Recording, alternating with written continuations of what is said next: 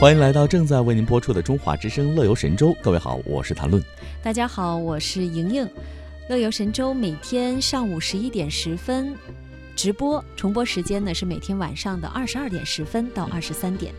今天节目的开场话题呢，和各位一起来聊一聊这不一样的亲子游——赴非洲的亲子文化游。嗯，现在去非洲的朋友越来越多了。嗯那么，随着对旅游品质的需求不断的提高，我相信每位游客还是愿意追求哎体验更加丰富，然后通过旅游来提升个人的，比如说一些文化知识储备、嗯个人的素养等等。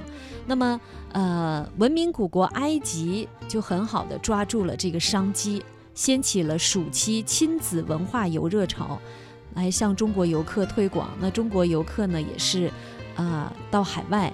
去旅游这条线路呢，也是一个高品质阶段的一个体现。是，那最近呢，游学团组织者张鹏就带领四十多位家长和孩子来到了埃及，在畅游尼罗河的同时，深入了解当地的自然环境和人文历史。此外，团队还参观了像开罗、卢克索、阿斯旺等地的一些古埃及的遗址和博物馆。真受真真真切切地感受到了这样一个古国的文化魅力啊！嗯，那么呃，这位组织者呢也告诉记者说，原来我们大多是走马观花式的游玩，但是现在呢，已经慢慢被有文化底蕴的深度游取代。那其中呢，亲子文化游十分火爆，嗯，孩子们和家长。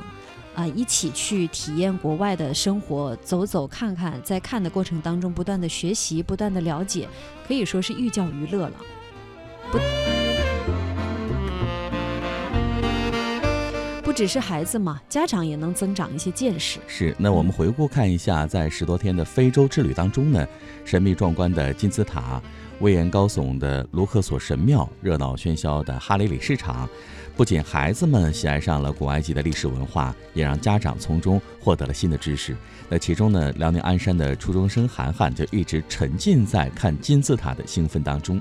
他说，过去呢，只是在书本里看到这些伟大的建筑。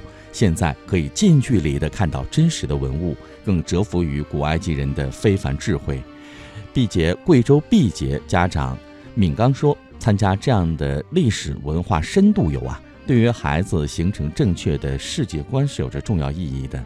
通过游学活动，孩子可以了解世界，了解中国和世界的关系，并且过去陪孩子的时间会比较少啊。那通过这样的游学活动呢，可以进一步增加亲情哈、在一起陪伴的时间也多了一些。没错，我们经常说“行万里路，读万卷书”，这样是能让人在别看这个旅行时间可能并不是特别长，但是会让人在这当中得到成长。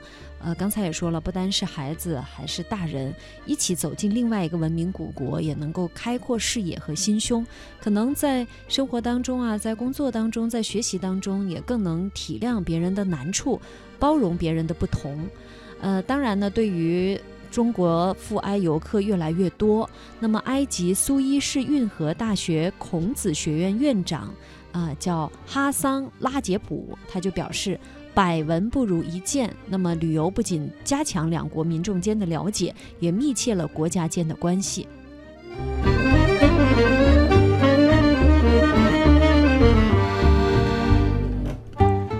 都说国之交在于民相亲，民相亲在于心相通。